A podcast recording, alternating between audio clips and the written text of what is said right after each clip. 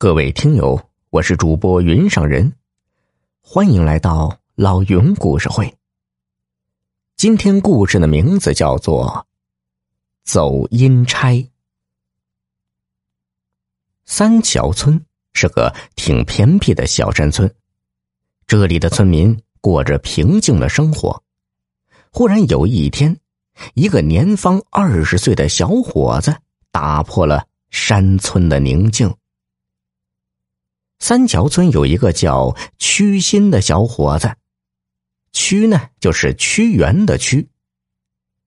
这一天呢，他独自来到村外水塘边钓鱼，钓着钓着，突然一头栽倒在水塘里，昏死过去。过了十来分钟，有两个同村的村民经过水塘边，一眼看到水塘里栽着一个人，头。浸泡在水里，身子一动不动。两人慌忙过去，把人抬上了塘边，立马认出这人是屈心呐。一个村民试了试他的呼吸和脉搏，发现呼吸和脉搏都没有了。两人赶紧用土方法施救了一会儿，但是他仍然没有反应，只好放弃抢救，双双去他家喊人。时间一分一秒过去，躺在塘边的屈心形同一具尸体。可是慢慢的呢，他的四肢竟然有了轻微的活动。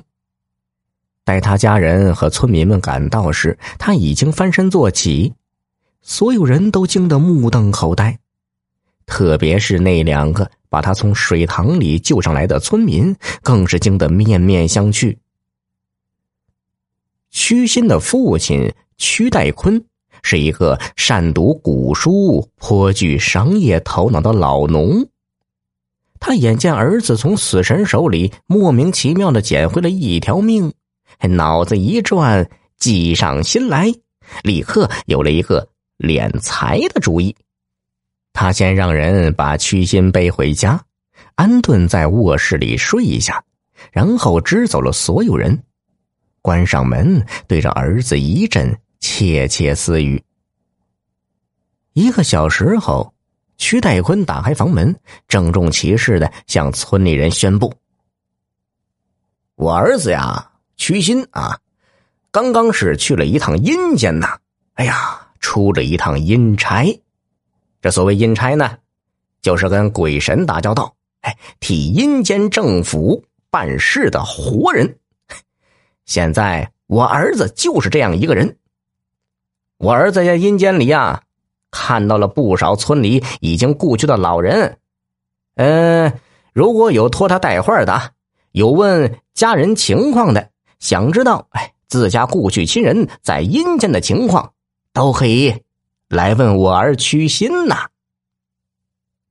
三桥村的人本来就有些迷信，听屈代坤这么一说。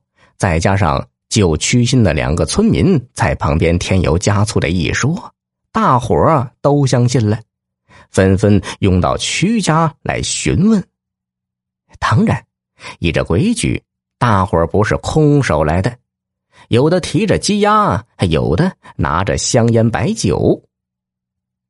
屈心盘腿坐在自家堂屋八仙桌旁的椅子上，无论谁来了。都先把带来的东西放在八仙桌上，然后再开口询问故去的亲人在阴间的情况。此时，屈心总是闭着眼睛，脑袋还装模作样的一阵摇晃，嘴里呢还念念有词。不一会儿，他睁开眼，信口雌黄起来，说：“有的已经离开阴间投胎，有的正在阴间受苦。”说还有的已经在阴间当上了公务员说的是有鼻子有眼儿，不由别人不相信。一时间，屈家人来人往，门庭若市。